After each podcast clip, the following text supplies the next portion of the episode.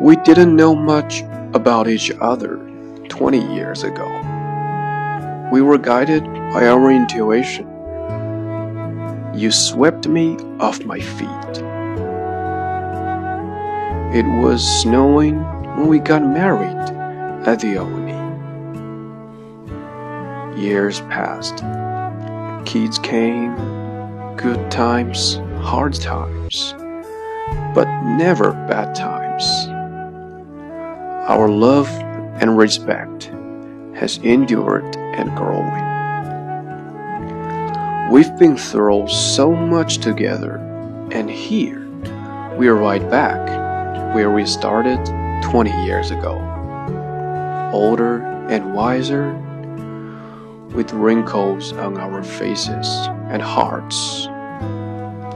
We now know many of life's joys, sufferings, secrets, and wonders. And we are still here, together. My feet have never returned it to the ground.